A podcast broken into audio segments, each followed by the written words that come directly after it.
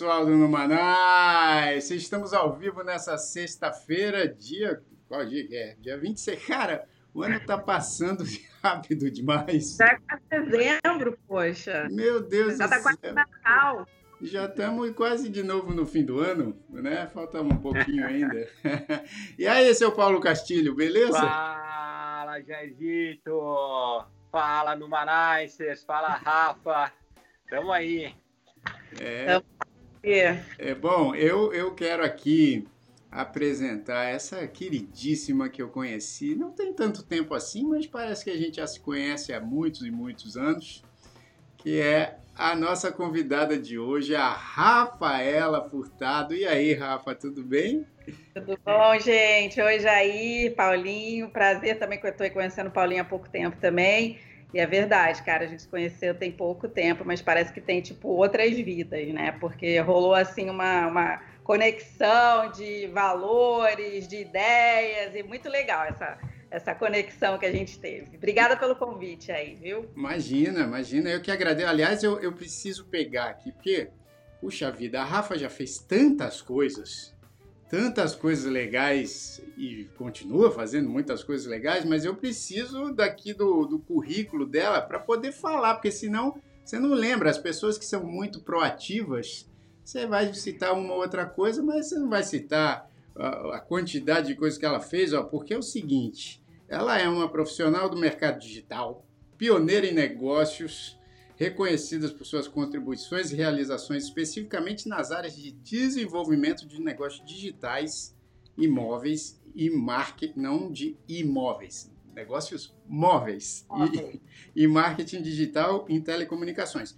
Ela passou já pela Deezer Brasil, pelo grupo eBricks, pelo grupo Abril, pela TIM, é, e agora ela está. Como é que é o seu a sua função na, na- no TikTok, Rafa? Eu sou responsável por, por tudo que é business development para toda a Amé- América Latina, né? Basicamente liderando toda a área de parcerias estratégicas para a empresa, é, em vários canais de distribuição, conteúdo, enfim. Esse, É. esse- mundo aí todo que vocês conhecem. Olha só, então, ó, que legal. É uma mulher incrível que já fez tanta coisa. Vai falar um pouco aqui da carreira dela. Ela que estava contando pra gente aqui em off, hein, Paulinho, que começou como arquiteta, né? Começou como tava- arquiteta. você, você tava lendo o currículo da Rafa, assim, a história dela. Eu falei, pô, peraí, né? Como é que uma arquiteta. É, onde, é que tá? Onde, onde que isso aconteceu, né? Como é que você mudou tanto, Rafa?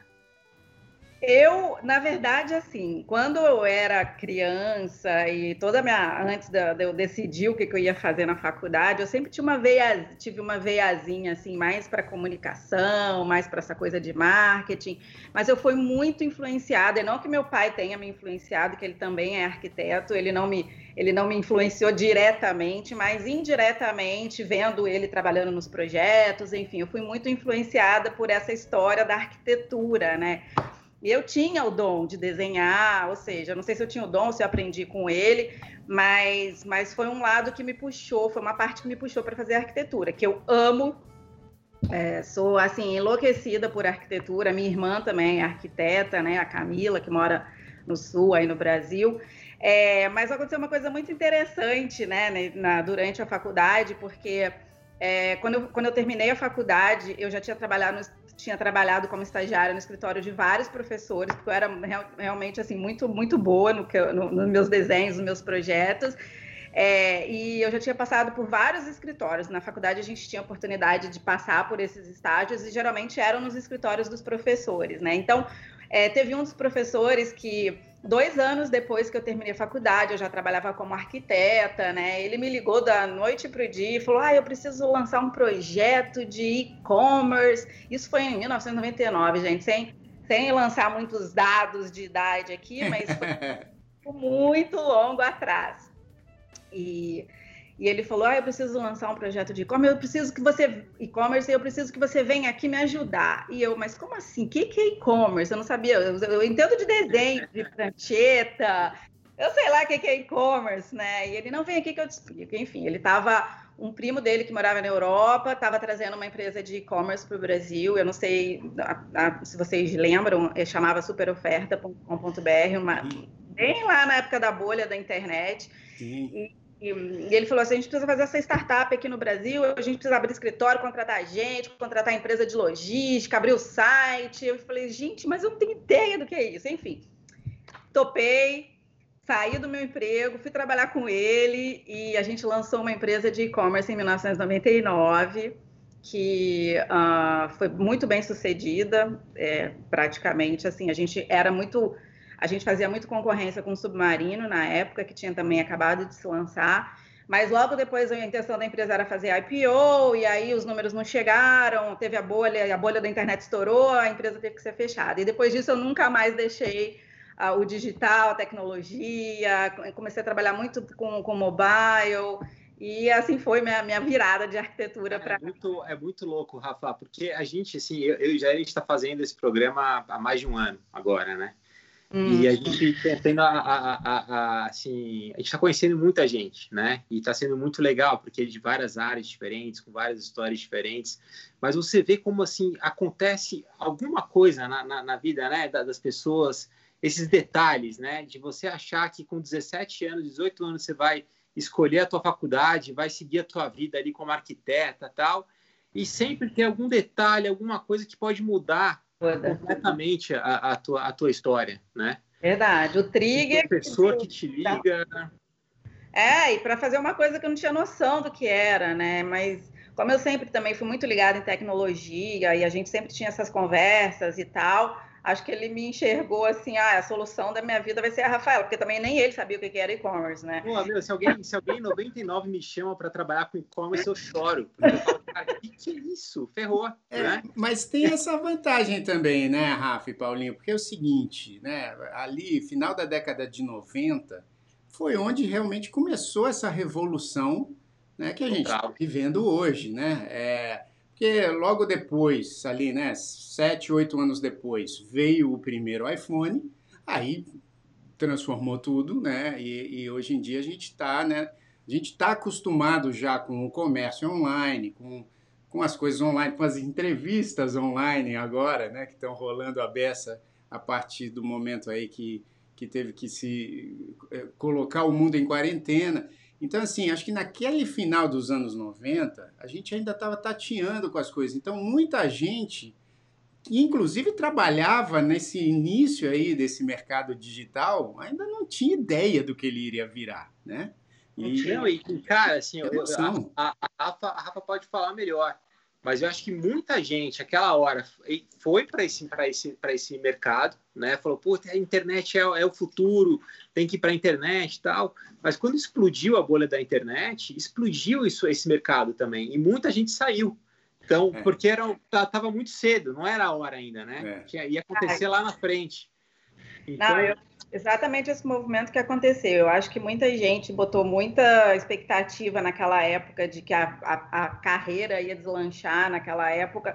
E, e, eu acho que, assim, muita gente que se especializou muito em, em na, na, parte mais técnica e tal, e na parte é, que não era muito de business e tal, acho que deu uma escorregada naquela época, obviamente que depois pode ter voltado.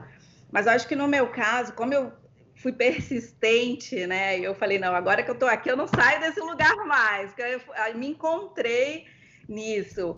E eu tive a oportunidade de trabalhar naquela época com, com ícones da internet que hoje são pessoas super bem-sucedidas, CEOs de empresas, fundadores de empresas. É, eu lembro que, que a gente era, uma, era uma, uma, um grupo muito pequeno né, de pessoas que sabiam de internet, que conheciam desse mundo digital e hoje a gente vê essas pessoas circulando pelo mundo afora, abrindo empresas, fazendo IPO e, e fazendo história, né? Então foi muito interessante fazer parte desse momento. E eu tô aí até hoje. Paulinho, explica um pouco para mim também. A Rafa, bom, a Rafa sabe, eu sei também um pouquinho, mas acho que você pode explicar para o pessoal que não sabe o que é o IPO. O que é o IPO? Então eu falei, falar assim, explicar para o público, né? Explica é. para o público o que, que é o IPO, né? Gente, a IPO, na verdade, é Initial Public Offer, né? Que é quando uma empresa, que ela existe, é uma empresa fechada, né? Que tem um dono. Então, aqui nós, vamos dizer, eu, eu, você e Felipe, a gente tem o Numanais, né? E aí o Numanais está indo super bem. Eu aí, gente... eu quero pro IPO. É. E aí, aí, a gente, aí a gente começa a chamar a gente. A gente chama, pô, então Rafa, entra no Numanais também, começa a aumentar o negócio. Só que chega uma hora que a gente precisa de mais dinheiro. A gente fala, poxa, eu precisava de mais dinheiro para investir mais. E aí eu quero ter um sócio além da gente, né? E uma das maneiras de eu, de eu ter esse sócio, de eu conseguir mais dinheiro, uma é eu, eu ir lá no banco e falar, banco, me empresta um dinheiro que eu preciso. Depois, aí você pega uma dívida, né? E você depois paga essa dívida. E uma outra maneira é eu ir para a bolsa de valores, né? Eu ir para o mercado de capitais. Aí eu vou para a bolsa de valores e eu ganho sócios, né? E para eu trazer sócios, eu faço essa oferta pública de ações, né? Que é o Initial Public Offer, que é a primeira oferta de ações. E aí eu vou ter um dinheiro que eu vou receber, né? Para investir na empresa e vou ter os meus sócios. Então isso que é o IPO. Aí, e por isso que muitas empresas de internet fazem IPO, né? Muitas, porque são empresas novas e elas precisam se capitalizar e elas vão para o mercado para conseguir levantar dinheiro. Olha aí, ó, professor Paulinho, Dani e Yumi. Eu, tá vendo? Ele explicou, explicou super bem. Dani, ô Dani, eu tô vendo sua, sua, sua, sua, a sua fala aí que você tava com vergonha de perguntar, mas não tem que ter vergonha não, viu? Isso. É, a gente aprende quando a gente pergunta e, e ninguém sabe ninguém nasce sabendo nada Isso. e a gente está aqui para aprender. Eu também aprendo coisa nova todo dia. Exato. Então, Rafa, então já vamos aproveitar, porque como você falou, pô, você saiu da arquitetura, aí foi parar nesse, nesse negócio da internet e tal. Teve, é, no começo, você, pô, tinha pergunta assim que você, você, Acontecia isso que aconteceu com a Dani, você fala assim, ai meu Deus, vou chegar para o meu chefe lá, vou perguntar o que é, sei lá, IP, né? O, o endereço de IP cara, será que vai me matar? Teve muita coisa que você foi aprendendo ali no, no dia a dia? Eu só aprendi coisa no dia a dia. Eu não, como eu disse antes, eu nunca estudei nada de marketing. Eu fiz um curso de marketing, mas nada que me deu base para esse para esse mundo digital que eu entrei naquela época, sendo tendo é, não tendo nenhuma formação em nada de mercado financeiro, em nada de tecnologia, enfim. Então eu lembro que eu, eu, sempre fui muito curiosa, então várias vezes eu passava em reuniões com vários termos em inglês e tal, e eu ficava perdidaça. Eu falei, aí, mas eu fazia meu dever de casa, eu corria para casa, entrava na internet, procurava saber o que que era, comprava livro. Mas na reunião você fazia aquela cara de entendida, assim, tipo. Hum. Ah, muitas vezes, uhum. IPO, yes, sim. Aí tomava nota, né? Oi?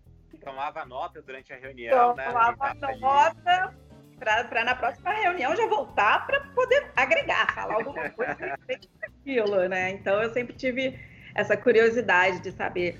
É, eu nunca perguntava na hora, tipo, ah, na dúvida, no meio da reunião, obviamente, porque eu não queria parecer também que eu, que eu não sabia do assunto, mas eu fazia meu dever de casa e perguntar, e, e para a próxima reunião já estar tá mais preparada. E, e, Rafa, aqui no, no Manais tem, tem bastante gente. O, o, como já estava falando, a gente começou o programa, o NICE é de New York City, né? De Nova York. Então a gente começou o programa falando da vida em Nova York, da vida lá fora tal. E você é mais uma brasileira que não mora no Brasil, né? Você está aí em Miami hoje, né? É, como é que, como é que, quando que você foi para Miami? Como é que foi essa mudança? Você, você, pensava em morar fora? Uma coisa que você imaginava? Conta um pouquinho para gente também. Sim, eu mais uma característica minha, eu sempre tive essa característica de exploradora, de conhecer coisas novas. Para quem nasceu em Volta Redonda, uma cidade de 200 mil habitantes, hoje, é, sair daquele hoje. mundo, né? É, hoje tem 250 mil habitantes, imagina tanto tempo atrás. É, e eu, eu nunca me contentei uh, de, de com limites, né? Então eu sempre fui muito exploradora nesse sentido. Aí eu fui morar no Rio de Janeiro, fiz faculdade lá, trabalhei lá, e depois eu fui para São Paulo. Uma época eu tentei voltar para o Rio de Janeiro, mas eu não consegui mais ficar, porque eu já tinha tido a experiência de uma cidade tão gigantesca como São Paulo, não me adaptei de volta. E aí teve uma época que eu falei, gente, e agora? O que eu vou fazer, né? Porque eu, eu já estava sentindo a necessidade de de explorar outros caminhos. E aí, na minha cabeça, eu ia morar em Nova York. eu vou morar em Nova York, quero trabalhar em Nova York, e aí, obviamente, que assim, é, quando, a, quando, a, gente coloca uma, um, um sonho na cabeça, acredita numa coisa, as coisas vão acontecendo naturalmente. Eu, por muitas né? vezes, tentei aplicar para vagas. Obviamente que tem todo o desafio do, de ter o documento, né? Ter o green card, ou então ter o, o, o, visto de trabalho. E é muito complicado isso, é muito difícil. Você lá do Brasil aplicando para posições em outros países e não ter o visto de trabalho. Então, acho que foi naturalmente acontecendo, assim. É, eu estava trabalhando na, em uma outra empresa, que é a Deezer, e gente, eu, eu, era responsável já por América Latina e eu fazia muitas visitas em Miami, que eu tinha muitos clientes aqui, né, muitos parceiros, né, e, e eu já estava, eu tinha falado pro meu, pro meu chefe na época, olha, eu não aguento mais entrar em avião, todo mês eu tô em Miami, e aí durante dois anos viajando para Miami todo mês, aí ele, então tá, vamos abrir o escritório em Miami, eu falei, ufa, né, agora eu deixava minha filha, minha filha na época era nova, tinha oito ou nove anos de idade, seis anos, né, nem lembro na época, mas eu deixava ela sozinha muitas vezes para viajar internacionalmente e isso estava me cansando. Então, é, aconteceu dessa forma. Eu vim para Miami, a gente abriu um escritório aqui e fui transferida. Mas aí logo depois é, minha vida mudou de novo e eu acabei indo para o TikTok. Quanto tempo? Legal. Quanto tempo você está fora do Brasil já, então? Há cinco anos. Cinco anos, né? E, e poxa, ó, só quero antes aqui de seguir, a uh, o Elton está perguntando o que, que aconteceu com o Felipe, né? é o, seguinte... o Elton foi o seguinte: você vai falar ou eu falo? Não, fala, pode falar, Paulinho, pode falar. Elton, o Felipe estava muito chato, cara. A gente não aguentava mais o Felipe. A gente mandou ele lá salvar a Tatu. Falei, ô Felipe, vai salvar a Tatu aí, é... porque não tá dando. Não foi isso, Jair? Foi isso.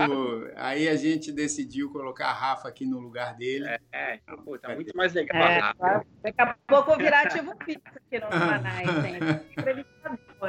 Sou panelista já.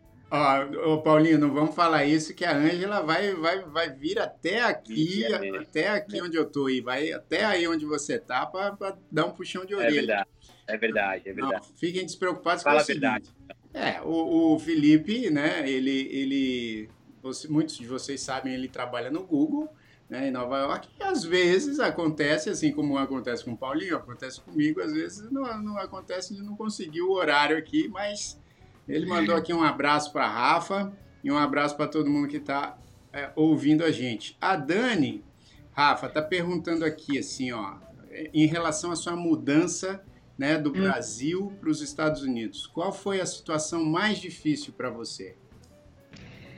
Ah, bom, acho que foi o início é bem é bem complicado, né? Porque você está se adaptando a uma vida nova, uma cultura nova. Com é... filha, né? Oi? Com filha também tendo que se adaptar. Filha, a minha filha passou durante muitos meses muito. Ela teve uma situação psicológica muito complicada, porque a gente estava tirando ela de uma escola com amigos, perto da família. Então, é, ela com 11 anos, então foi uma, uma, uma, um período difícil. E ao mesmo tempo que está acontecendo com seu filho, com a sua filha, está acontecendo uma mudança com você também.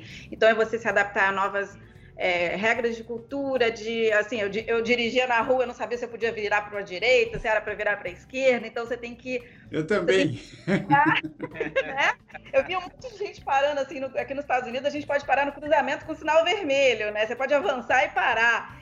É, ou, ou, então, quando ele tá verde, para você se dar uma brechinha, você vira. E eu ficava assim, gente, tá todo mundo parado no meio do cruzamento. No Brasil, isso é a polícia na hora, entendeu? Não, e, e até, eu... hein, Rafa, até coisas é, simples, porque assim, no Brasil, geralmente, a gente não pode num cruzamento. É, com o sinal fechado, né? Virar direita. Porque virar né? direita. Você não pode. Aqui, Geralmente não, não pode. Não pode, não né? Pode. Não, não, tem nenhuma situação que possa. Aqui não. pode. Muitas Aqui vezes pode. parava na faixa da direita e ficava todo mundo buzinando. Pé, pé, gente, o sinal tá vermelho. Depois eu aprendi que eu podia virar com o sinal vermelho. É verdade, não, tem muita coisa. E eu não sei, Paulinho, mas Nova York pode, cara. É porque como eu não, não. dirijo, Nova York Nova não York pode. pode. Então, varia, varia de estado para estado. É. é. E, não é todo cruzamento que pode. Isso. Às vezes tem uma placa avisando que não pode. É, aqui só quando tem a placa avisando que não pode é que você não pode virar à direita. Caso é. contrário, você pode virar em qualquer cruzamento à direita, né? Desde que não, tenha, não esteja vindo o carro, você pode virar. Então tem isso. Né? Na pista da direita, na, na, na pista de, da direita. Pode nas outras. É. E a placa do stop sign também, para mim, foi. Eu, já, eu tomei muita multa de stop sign, porque tem uma placa de stop. No Brasil, geralmente, você dá aquela freadinha básica, você entra. Aqui não, aqui você tem que stop, carro contar até 10 e depois eu. Tomei muita multa de stop sign. Dá uma aflição e você tá passando, você vê que dá para ir. É. Fala, Pô, não tem nada, dá para ir. Você tem que parar, é. esperar. E aí você anda. É. Não, e aqui, o, né, Rafa, os, os, as multas, não, assim, não tem um. Até tem, tem lugares que tem assim, essa multa eletrônica, mas geralmente é o guarda que tem que te parar e te dar a multa. É. Você não fica tomando é. multa de radar, essas coisas o guarda para e te dá multa. E tem vários guardas que ficam, tipo, mocosados nesses stop signs, né? Nesses sinais de para, e aí quando você não para, quando você só dá aquela diminuída e vai, o cara vai atrás de você e te dá multa. É, foi isso que aconteceu comigo. Eu, eu, tinha cinco carros de polícia em volta de mim por causa de uma placa de stop sign. Eu falei, gente, ser presa, né? Minha amiga passou na placa e eu não conhecia o lugar que a gente estava, eu estava seguindo ela, ela passou na placa de stop sign e eu passei junto. Quando a gente viu, tinha cinco carros de polícia. As duas tomaram multa, as duas. Foi uma confusão. É, tem essas adaptações, né, que você realmente... A gente já falou muito isso aqui no Manais, né? Acho que Miami é, tem outras adaptações diferentes das de Nova York. Nova York tem aquele clima mais duro, mais frio, né? É, aqui, acho que na, na Flórida, né? É, a, a, adaptação em relação ao clima não é tão gritante, né? Porque é, é parecido, inclusive. É, muitos latinos, então a cultura latina também é bem propagada aqui, então assim não tem não tem tanta diferença, né? E tal, mas tem, né? Obviamente uma nova cultura, a escola funciona de um jeito diferente, né? Você se programa de um jeito diferente para sua filha. Pra... Então, e o próprio trabalho, né, Rafa? Acho que quando você chegou, você foi direto para o escritório da Deezer aqui em Miami, é isso? É, assim, em relação ao trabalho, acho que não teve muitas grandes adaptações, porque eu já estava bem acostumada nessas minhas viagens periódicas para cá, então eu já conhecia bem o esquema da cidade, assim, para essa coisa de trabalho, né? Já, já sabia onde que eu tinha que ir, os lugares, não tinha tanto mistério. Acho que o que mais é, foi difícil mesmo foi a questão de se adaptar às questões da minha filha de escola. É, eu lembro como a cultura daqui é diferente, né? Eu lembro que a minha filha no início, quando ela chegou, ela não falava inglês, então teve que entrar para aquela, aquela turma de de ISO, né, de segunda língua, aquela, aquela turma que a criança vai aprendendo inglês à medida que vai aprendendo as coisas da escola também. E aí eu lembro que ela estava tendo umas notas uh, é, não muito boas em ciências, e eu falei, ah, vou marcar uma reunião com o professor, quero entender o que está acontecendo. E aí eu marquei uma reunião com o professor, depois de muito custo, porque aqui eles não, não têm essa resposta rápida como, como tem no Brasil. E aí cheguei para a reunião com o professor Eliaí. Eu falei, olha, tô preocupada que a minha filha está com nota ruim e tal, quero saber o que está acontecendo. Ele, ele, mas você que está preocupada? É, nem, não era você que tinha que estar tá preocupada, tinha que ser ela. Então é assim, eles cuidam da criança com uma independência, né?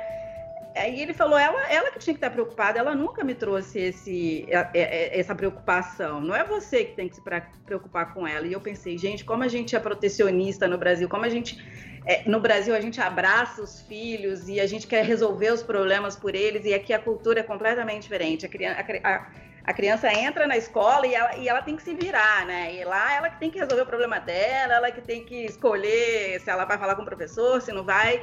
E aí é que eu comecei a entender a, a dinâmica né, da, da, da, estrutura de educação aqui no país. Foi uma coisa bastante difícil para mim. Você colocou um ponto muito interessante, porque eu, eu, eu fui para Nova York, né? Fiquei seis anos vivendo essa situação escolar daí, estou voltando para o Brasil agora, né? E aqui no Brasil eu comecei a olhar as escolas para ver qual escola que eu vou colocar minhas filhas tal. E, e eu estou sentindo muito essa, essa, essa, essa situação. E, e, tudo eu falo assim, nunca tem melhor ou pior, é só diferente, né? Como funciona no Brasil, como funciona aí fora. Mas é esse lado que eu acho que é muito forte aí fora, da criança entender a necessidade dela aprender, né? Ah. Então, assim, na escola, da, da minha filha mais velha. Minha filha mais velha tem 15 anos, né? Ela está no high school, ela está em, em high school em Nova York. Uhum. Ela está tá lá em Nova York ainda. É, ela tem muita lição, muita, muito trabalho que ela tem que fazer em casa. Então assim não é não é que ela não é na escola, é ela estudar, né? E aí eu comecei a conversar com muitos pais aqui que têm filhos em escola americana no Brasil e eles falam: ah, a criança não tem que estudar nada, é muito fraca a escola. Não é isso. É que é, é ela tem que estudar. Só que a responsabilidade é dela estudar. Então Exato. ela tem que ler todos os livros antes de ir para aula. Que... Mas se também não quiser, é, é, ela não vai aprender. Exato. É, é, mas ela quer aprender. Porque ela fala, eu tenho que aprender, eu tenho que, que, que crescer, né? E essa responsabilidade é da criança. É interessante que você falou isso agora, porque é. não é algo óbvio, né, pra gente. Não é? e, e, e demora para a gente perceber também como a gente delega para as crianças, né, aqui nos Estados Unidos, a responsabilidade muito vindo dessa, dessa questão cultural que vem da escola, porque até o ponto que a minha filha estudou no Brasil, eu me sentia responsável se ela tirava nota ruim ou não, entendeu? E aqui é completamente diferente. Eu nem sei o que ela está fazendo na escola. Eu ouvi esses dias uma, uma, uma, uma pessoa, nem lembro onde, uma, uma, entrevista que eu vi de uma pessoa contando, é, falando exatamente sobre essa questão da diferença cultural entre os Estados Unidos e, e, e o Brasil, que ele fez uma ele estava visitando umas escolas aqui e a professora e uma das coordenadoras da escola, né, porque ele vinha morar aqui, ele estava visitando as escolas para os filhos e a professora e ele fez uma pergunta: ah, qual a diferença que você acha que meu filho vai encontrar? Qual é o, o maior desafio que meu filho vai encontrar é, vindo é, estudar nos Estados Unidos, comparado com o Brasil, e ela falou assim: olha, eu, eu vou te fazer uma pergunta. Lá no Brasil, é, quando tem uma prova de matemática, é, como, como é uma questão de matemática? Aí ele falou: ah, ele vai, ele vai dar os dados, vai informar, olha é, o problema é esse, você tem esse, esse, esse parâmetro, você tem esse, você, você tem que descobrir a resposta, e tem opção A, B, C e D, enfim, já está quase que tudo pronto. Aqui nos Estados Unidos, a questão é assim: é, você tem uma estrada é, do ponto A do ponto B. Quanto tempo vai demorar o carro do ponto A ao ponto B? Não tem mais nenhum número. E a criança tem, ela tem que criar a situação. Então a criança ela tem que imaginar qual é a, qual a distância entre o ponto A e o ponto B, quantas pistas tem essa, essa, essa estrada, quanto, qual é o tamanho do carro, quantos carros vão caber naquela estrada é, qual a velocidade média de um carro andando, ela cria os parâmetros. Então a criança ela, ela raciocina mais e ela entrega, o, ela entrega o parâmetro e entrega a solução do problema. No Brasil não, você já tem o parâmetro pronto e tem que entregar e escolher a opção A, B, C e D. É uma comparação assim bem. É, não, é diferente, é diferente. E aí quando a gente vai para os Estados Unidos, as crianças sofrem, né? Tipo, tem, até elas entenderem isso, né? E eu acho que agora que eu vou voltar para o Brasil, minhas filhas vão sofrer o contrário. É. Elas vão sofrer como entender novamente o, o, ensino daqui, né? Vai ter que se readaptar, né? É. E aí, cada criança aqui tem uma resposta diferente, que não é certa nem errada, é a certa, né? Porque, porque a cada criança criou sua própria solução para o seu problema, né? Exatamente. Agora, aqui, Rafa, eu não sei se é da sua família, mas o, é. o Paulo Furtado. Paulo, meu primo, que ah, mora em Portugal. Primo. Tá lá em Portugal. Ele falou ó, que em Portugal, para multar, só fisicamente, né? Só o guarda parando. Ou operação stop, quando identificado e sinalizado. Se tiver mocosado escondido, recorre e ganha. Mas, no geral, todos são muito bem educados. Paulo, um grande, um grande abraço aí para você. Beijo, Paulo. É, Paulo. É, a Dani, pensando, pensando no, no Paulo aqui, meu, Portugal deve ser um desafio também, né? Mudar para Portugal, porque é, parece que é igual, né? A língua é a mesma, tal, mas é ser tudo diferente, né? Gente, quando eu fui em Portugal, tem bastante tempo, mas eu não entendia nada que eles falavam, juro. eu, gente, vamos falar inglês, porque eu não estou entendendo o que vocês estão falando. É uma, é, é, o Paulo pode dar acho que pode até dar esse testemunho aqui. É um, eles falam tão rápido, tão rápido, apesar de ser a mesma língua, a gente é. não consegue entender nada. Não, e, e, é engraçado que eles estão mais acostumados com, com a, a, assistir também coisas que vêm do Brasil, coisas que, que não, não acontecem na, na outra mão, né? A gente não assiste tanto conteúdo português. Então, acho que eles estão mais acostumados com, a, com, o nosso jeito de falar do que a gente com, com dos portugueses. Então, realmente, às vezes é, é difícil, é difícil. Agora, Rafa, deixa eu trazer um pouco essa, essa tua experiência com esse mundo digital, né? Porque você já trabalhou em, em empresas grandes, né? Empresas e que são gigantes dessa área do digital, né? E da, da telecomunicação. É, a TIM, por exemplo, Deezer, né? Que é uma das, das líderes aí também de streaming de música e tal. E, uhum. e agora está no TikTok, já trabalhou em outras empresas. Como é que você enxerga esse crescimento? Porque desde que você começou com essa área lá em, no, em 98, é o que a gente falou aqui. O, o telefone é, inteligente, né, ainda não, não tinha chegado no mercado. Com a chegada dele, isso aí, pô, transformou tudo, né? Inclusive abriu espaço para empresas como a própria Deezer, TikTok, e tal, que sem o telefone não, teriam tido o sucesso que tem hoje. Então, assim, como que você acompanhou essa mudança tão rápida, né? E como que você enxerga, onde, onde você acha que isso vai parar, se é que tem aonde parar, né?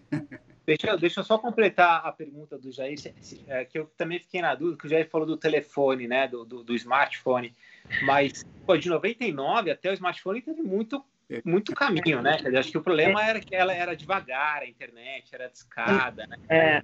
Foram vários processos, né? Não, TikTok em 99 era aquele joguinho da cobrinha, lembra? É, isso. é eu adorava, achava o máximo jogar aquele joguinho. Exato. Aquilo lá era o TikTok, era a coisa mais perto do TikTok. E isso que o Paulinho falou, né, Rafa, é interessante, porque não era só por conta da velocidade da internet, era como as pessoas se relacionavam com a internet, né? Porque com, sem sem o telefone, sem o smartphone, você lembra? A gente se relacionava quando a gente chegava em casa. A gente se relacionava mais com a internet quando você chegava em casa ou quando você estava no trabalho. Mas eu, por exemplo, que não ia para o escritório, pô, eu ia fazer show e não sei o quê, quando chegava em casa que ligava meu computador e, pô, fazia, ou pegava os e-mails e tal. O smartphone trouxe tudo para perto da gente, né? Inclusive música, né? Todo mundo lembra eu lembro que eu tinha lá os meus iPods, né? Que eu já, pô, sincava com o meu computador, botava as músicas que eu queria ouvir, pô, e ia ouvindo aquilo que eu tinha no meu iPod.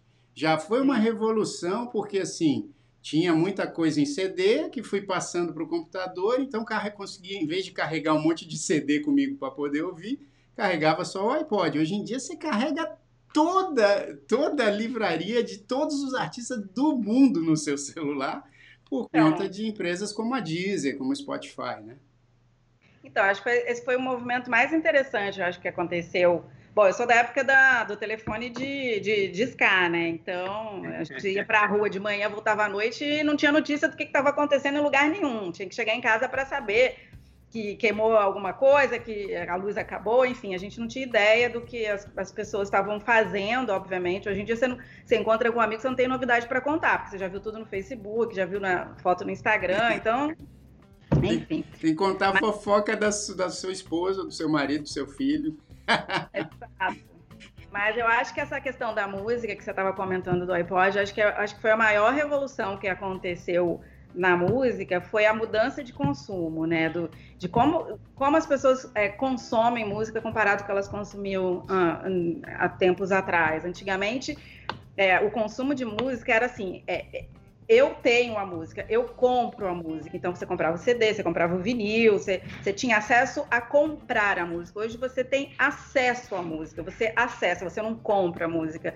Você paga uma assinatura, você tem os serviços de streaming, então você não necessariamente precisa comprar um álbum, você não precisa comprar uma música. Você acessa a música que você quer a hora que você quiser, porque você está pagando uma assinatura. Então, esse movimento de migração do comprar para acessar o conteúdo. Isso também está acontecendo para outras áreas, né? Para conteúdo de vídeo, como Netflix, ou seja, a gente tem várias empresas migrando também.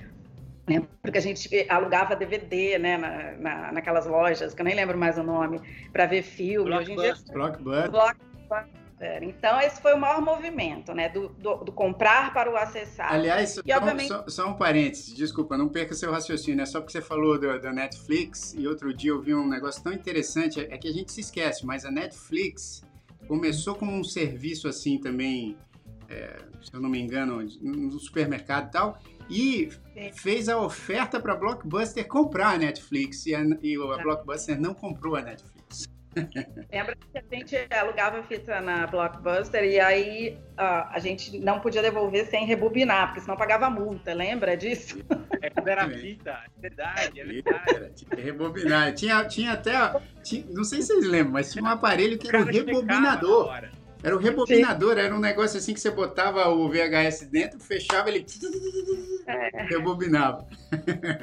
porque falavam, só, só um detalhe, porque falavam que se você rebobinasse muito dentro do aparelho do VHS, você acabava com as cabeças do, do VHS. É, é também. Isso, é, exato. E, gente, e a época que a gente ficava com a fita cassete na na, naqueles aparelhos de som gigantescos, ouvindo rádio, esperando tocar aquela música que você ama, com pause, assim, o, play, o record e o pause. Na hora que começava a música, você tuf, aí você gravava é. a música inteira. Chegava no finalzinho da música, tava quase acabando, o cara falava uma vinheta lá no meio. Eu ficava puta vida. É verdade. É, não, não, não fique entregando a idade de vocês, porque não é da minha época. Eu não, não acompanhei o Balão Mágico. Eu não sou dessa época, tá? Mas enfim, vai. E aí, Rafa? Aí... E aí eu acho que o, que, o maior desafio para a migração, uh, para estourar o digital, não foi o físico, não foi uh, a tecnologia. Acho que o maior desafio para a migração para o digital foi a pirataria, principalmente no Brasil, porque as pessoas continuavam querendo ter acesso a. Quando a gente gravava a música do rádio lá na fita cassete, a gente já estava fazendo pirataria, né? A gente já estava. Com... mais trabalho, né? Pegando música, a gente não queria comprar aquele conteúdo, a gente queria gravar da rádio, que era muito mais fácil, né? E aí, óbvio, tinham aqueles sites que, que, que tinham várias músicas, as pessoas podiam baixar de graça e que depois é. entraram numa questão jurídica legal, aí lançaram a, lançaram a Napster na época. E, enfim, então a maior barreira para o desenvolvimento e para o boom do digital na questão da música foi a pirataria. É, e, obviamente, com todas essas é, inovações tecnológicas, esses serviços que, que dão a, a, Esses serviços de assinatura, eles vieram trazer mais flexibilidade, né? Porque é uma forma de consumir música que é mais acessível para a maior parte da população, porque comprar música também no iPod, na época, era muito caro. Lembro que quando a Apple, a Apple lançou a Apple Music e tal, era sei lá, R$1,99 cada música, se quisesse comprar o álbum era 20, enfim, era muito caro ainda. Você tinha Porque muita também as gravadoras não, não tinham ainda entendido direito. Depois acho que as gravadoras e os próprios artistas também entenderam que esse era um novo jeito de se ouvir música e um novo jeito de lidar com isso, né? Exato, acho que a, a migração do físico para o digital já foi um grande avanço, que é na época dessa, do lançamento das, das, das App Stores né, para música, e depois a maior revolução foi a migração do, do serviço de, de à la carte, de compra de música, para o serviço de assinatura. Porque, de fato, hoje, assim, todo mundo acessa, todo mundo pode acessar a música de uma forma ou outra, né? É, tem os serviços também premium, que o advertising paga, mas isso aí é uma, é, é, é, um, é uma história para uma outra entrevista que tem que, que vai derivar bastante assunto.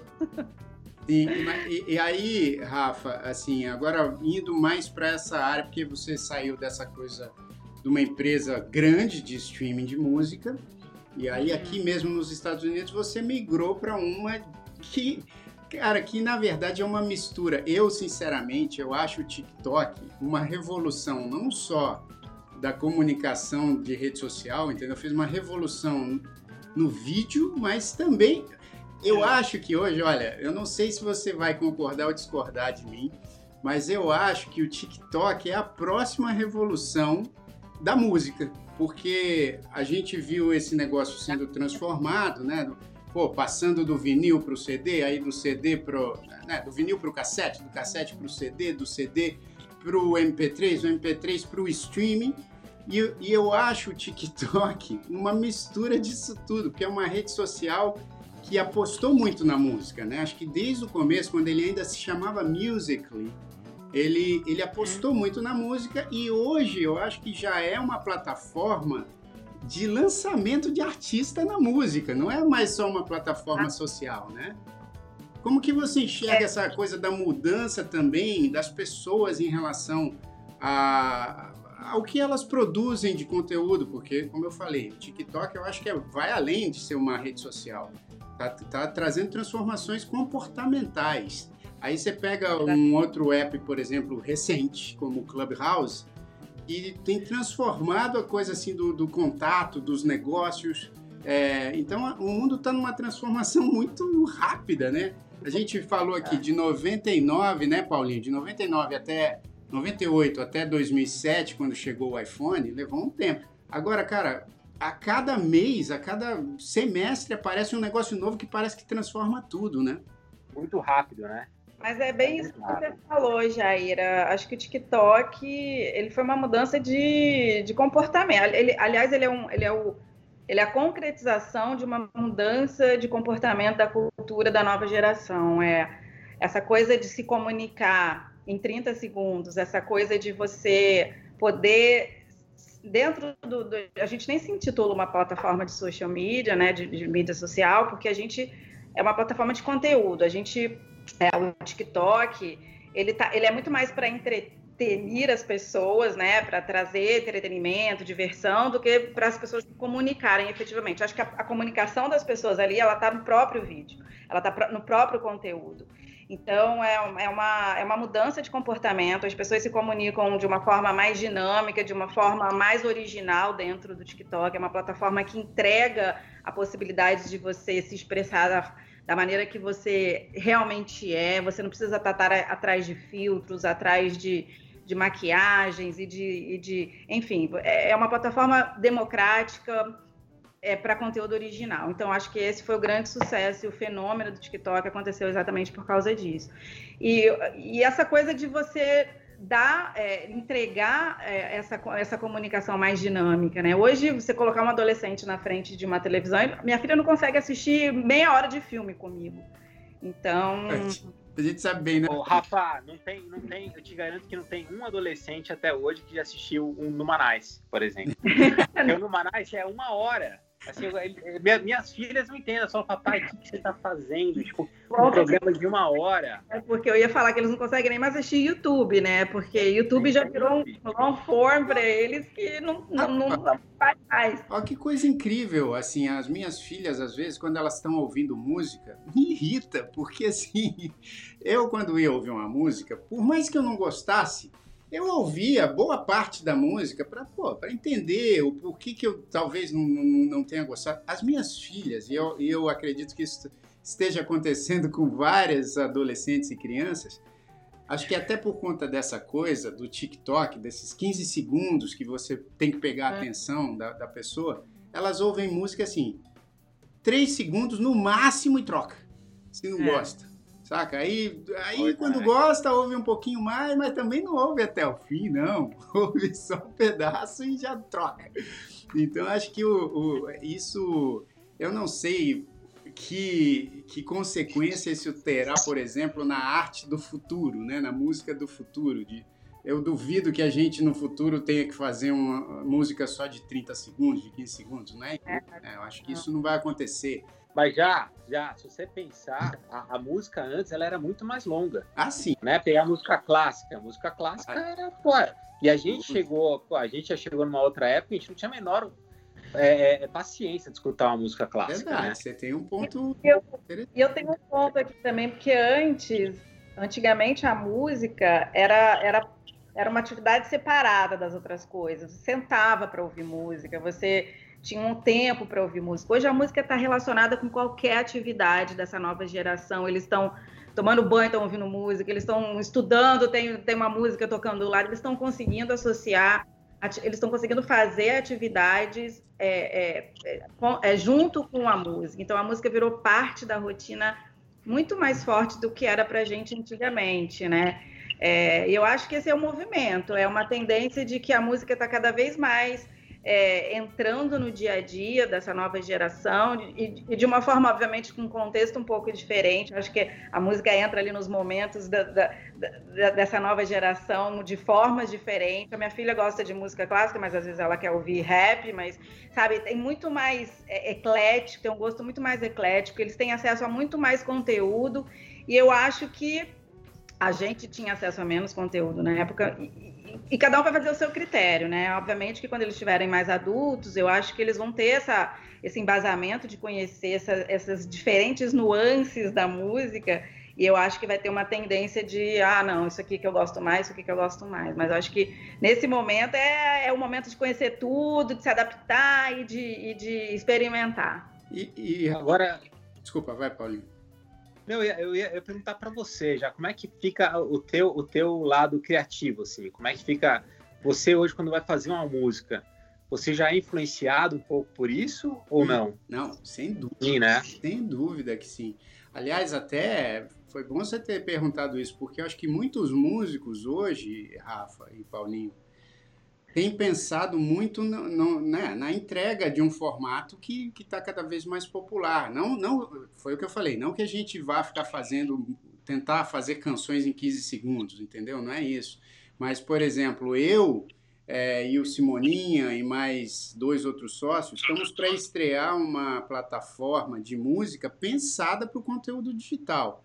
Então, assim, não só trilhas, né? Não só trilhas, mas também canções que sirvam para esse intuito, porque tem muita gente criando seus vídeos hoje no mundo inteiro, querendo músicas ou para dançar, ou para ter de, de, fundo nos seus vídeos, né? Ou para de repente é, trazer um clima assim, se o cara vai fazer, por exemplo, no TikTok, que nem eu tenho feito, é, vídeos de comédia, é, muitas vezes você fica lá procurando dentro da própria plataforma do TikTok, ah, músicas de comédia.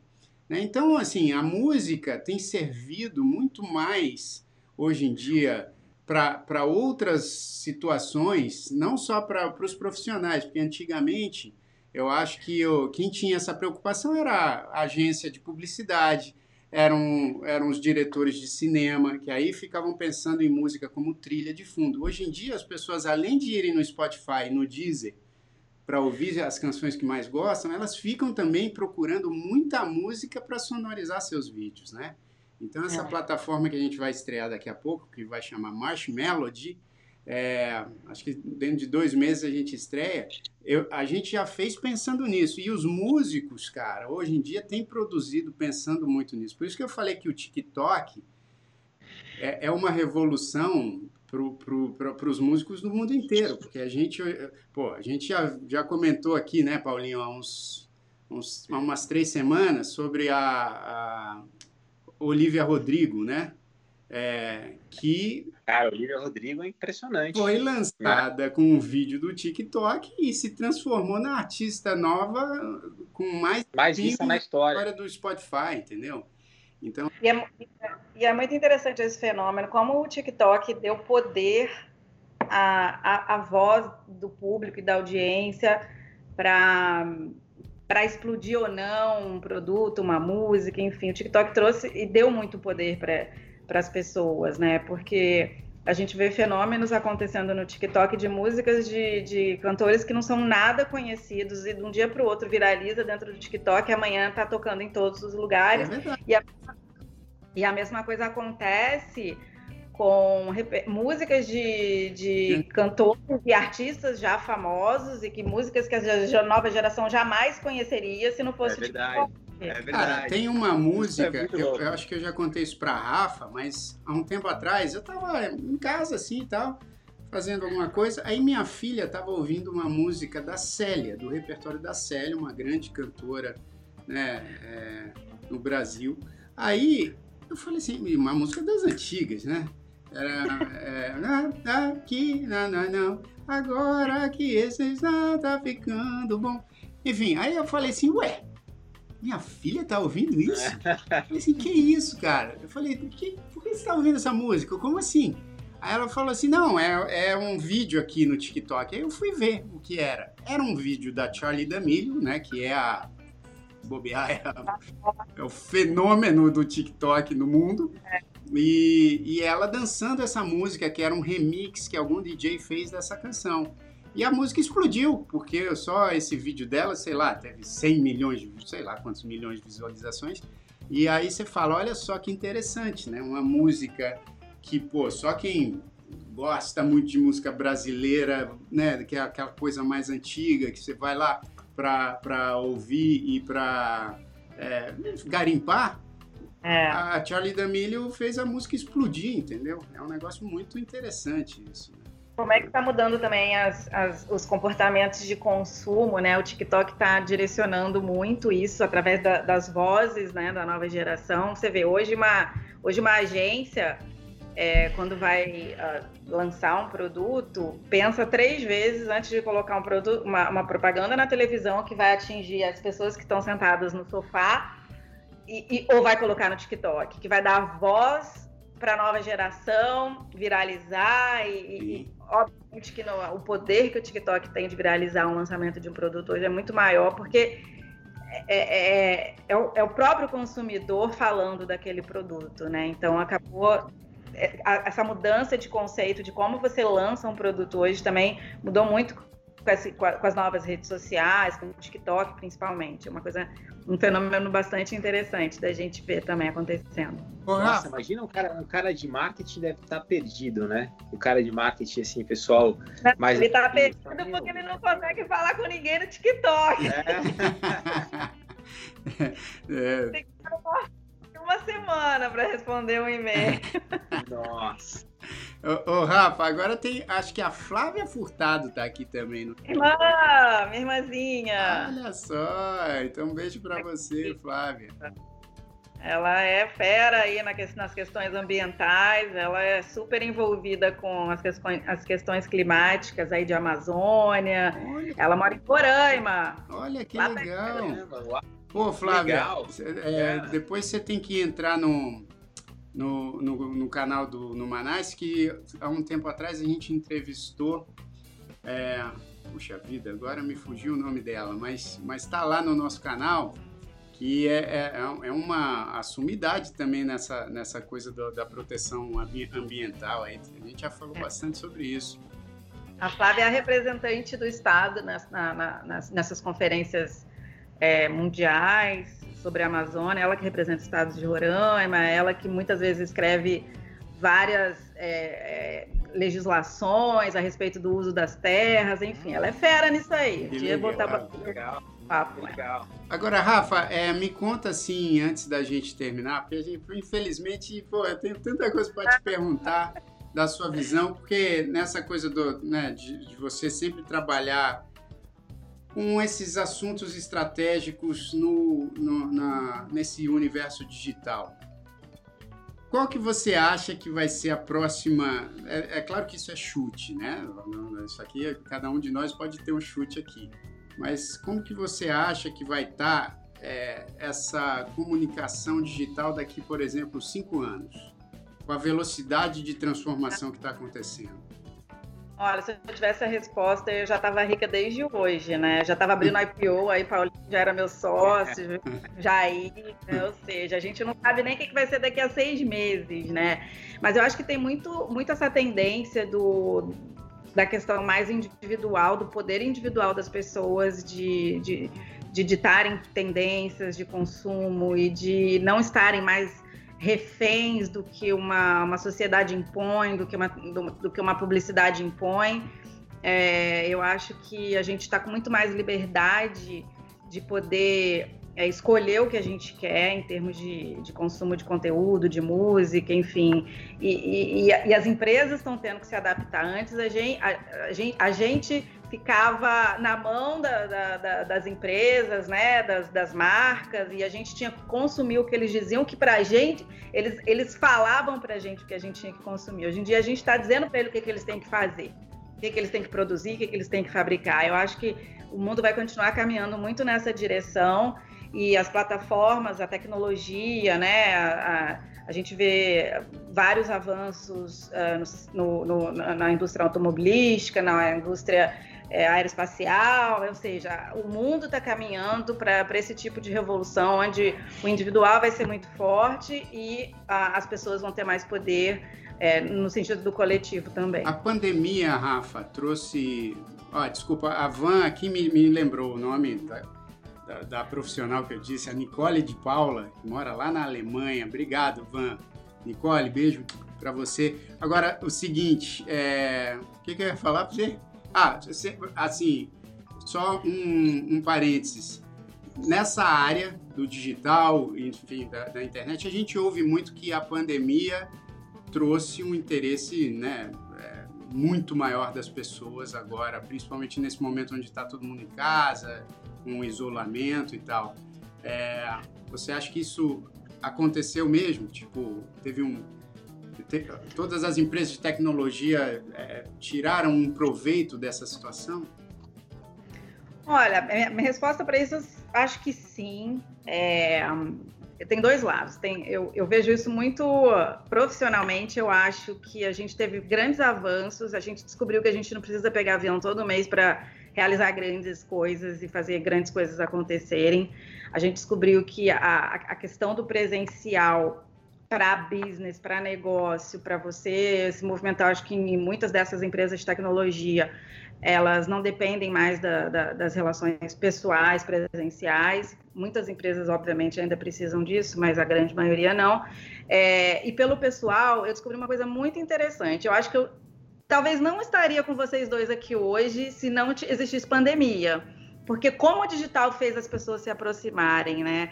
Como a, a, o digital fez a, a, tecnologia expandir tão rapidamente e a gente é, ter, a gente conhecer as pessoas virtualmente é, e, e, a gente poder ter essa relação, se comunicar, enfim, foi uma coisa que eu tiro como ponto positivo da pandemia. Talvez se a gente não tivesse conectado no computador tanto tempo, tantas horas, por causa da pandemia, a gente não teria oportunidade da gente conhecer pessoas legais e se divertir com essas, esses aplicativos novos que estão chegando, interessantes, como Clubhouse, TikTok. Ou seja, a gente está começando a se relacionar de uma forma diferente. E, obviamente, quando acabar a pandemia, a gente poder expandir essas relações que a gente construiu no digital para o mundo mais físico, mais pessoal, vai ser um grande ganho para todo mundo. É assim que eu, que eu enxergo um pouco em relação Ué, a. Rafa, você fez duas análises assim muito boas. Muito boas.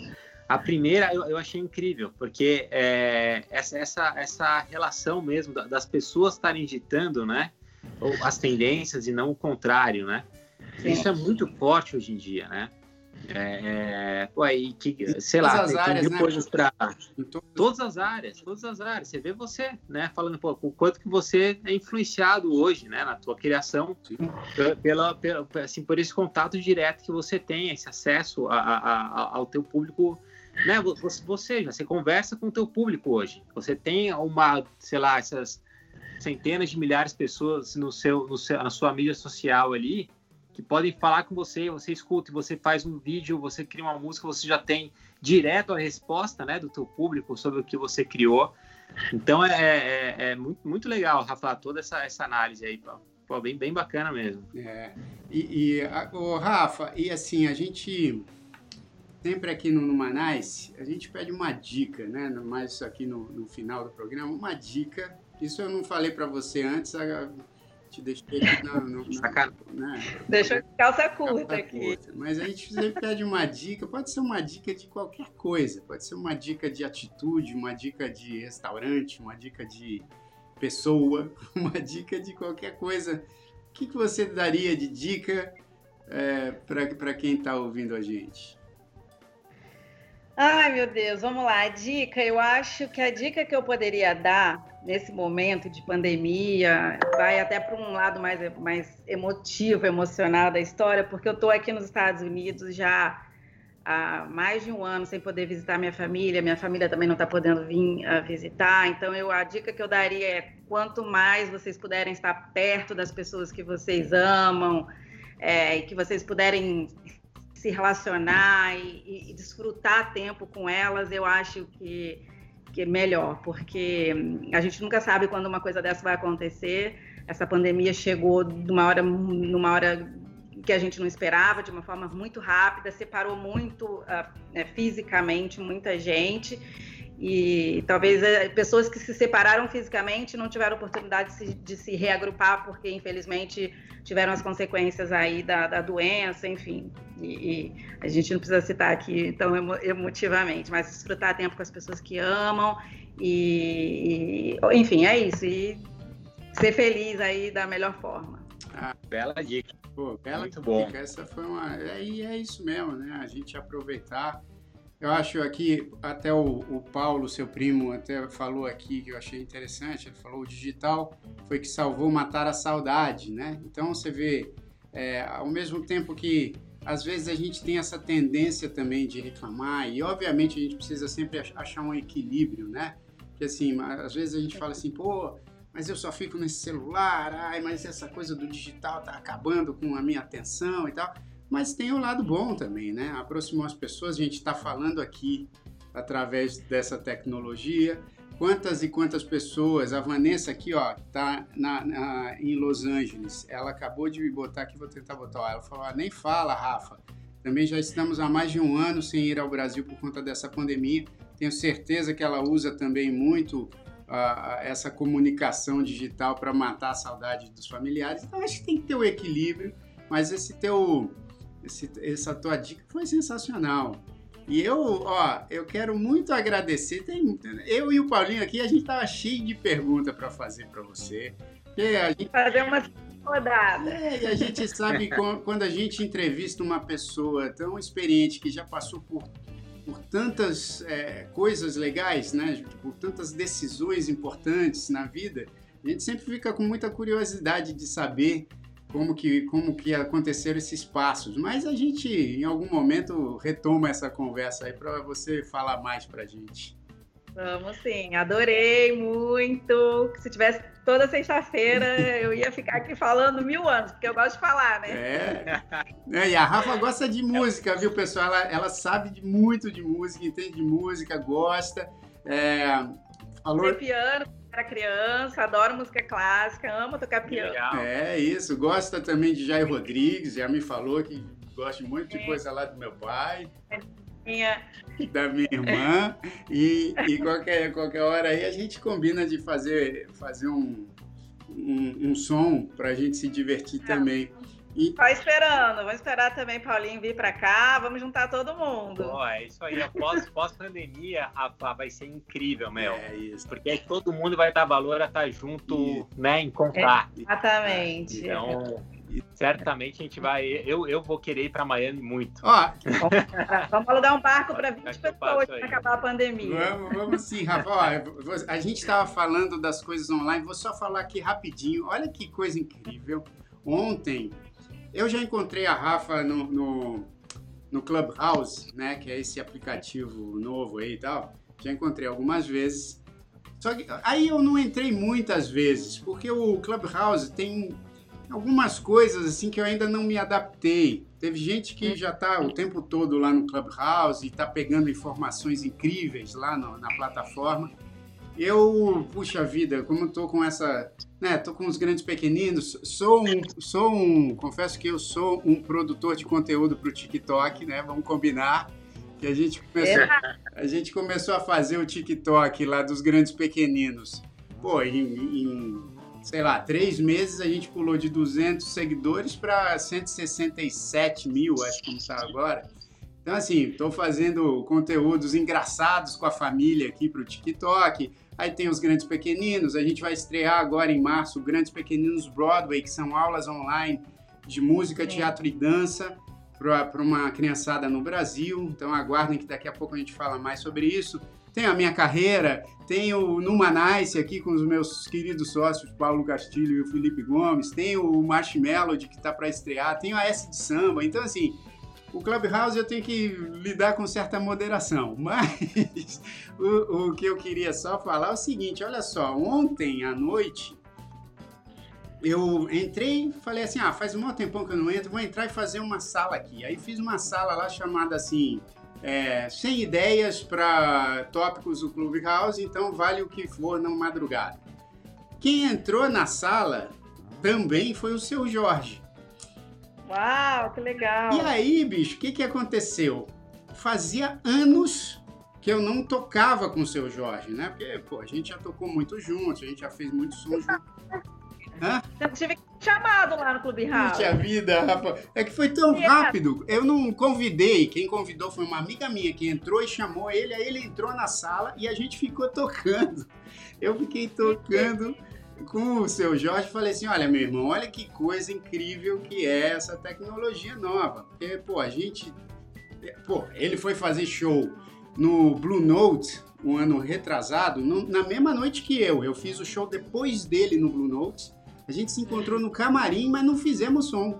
Fizemos som no Clubhouse.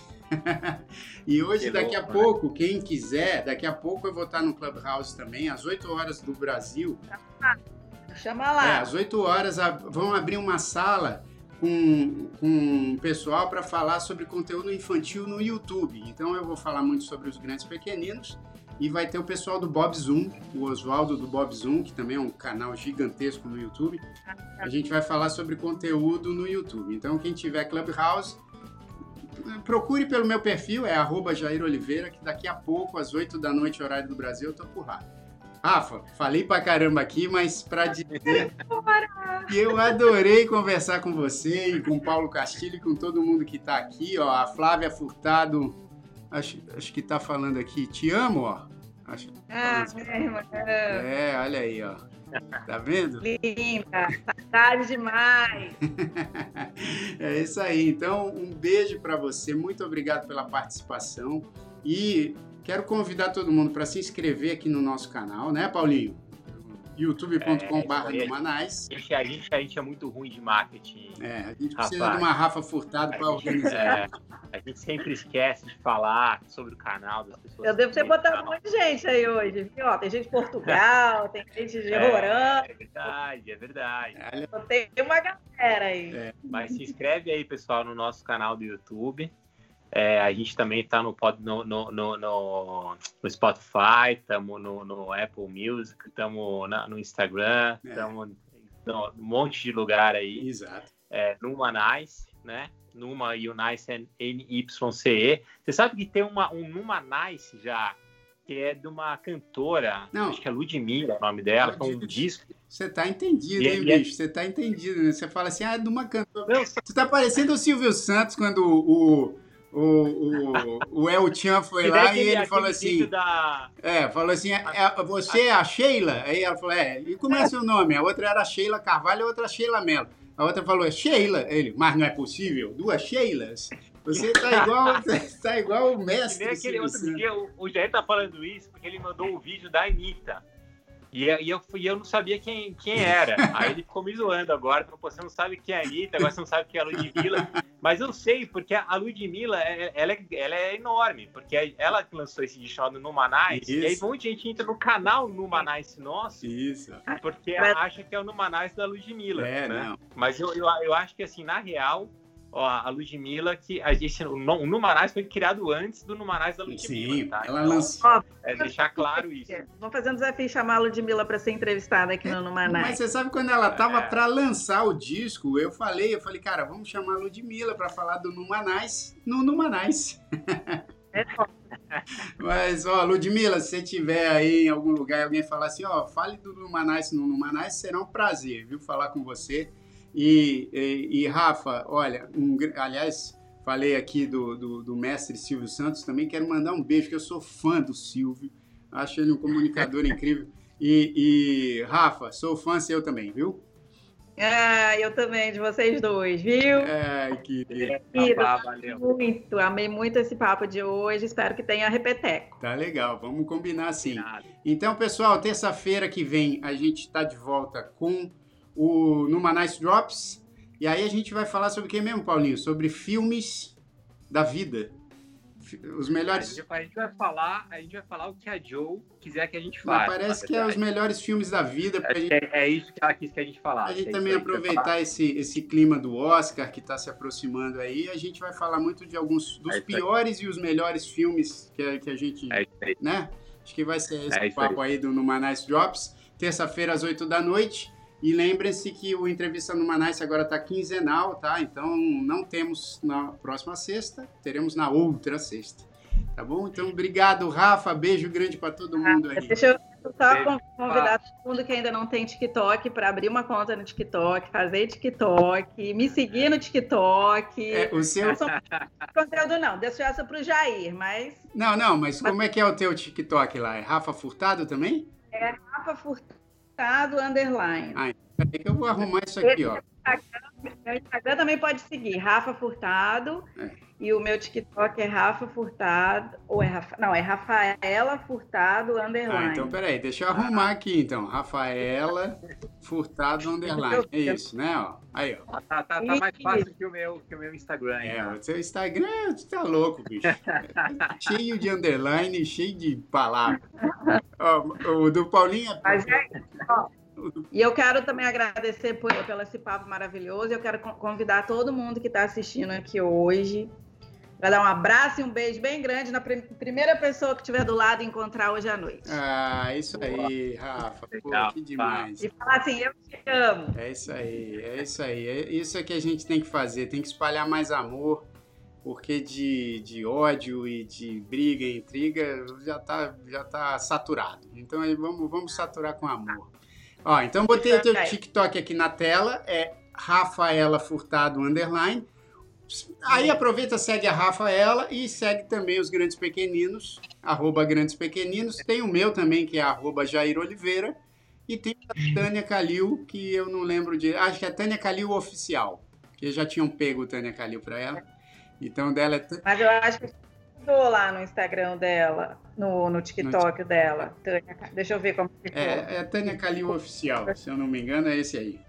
E, mas o, o, que a gente tem produzido mesmo coisa é para os grandes pequeninos. Aí a gente faz dança com, os, com as meninas, a gente faz um monte de sketch de comédia e, e tá bem divertido lá.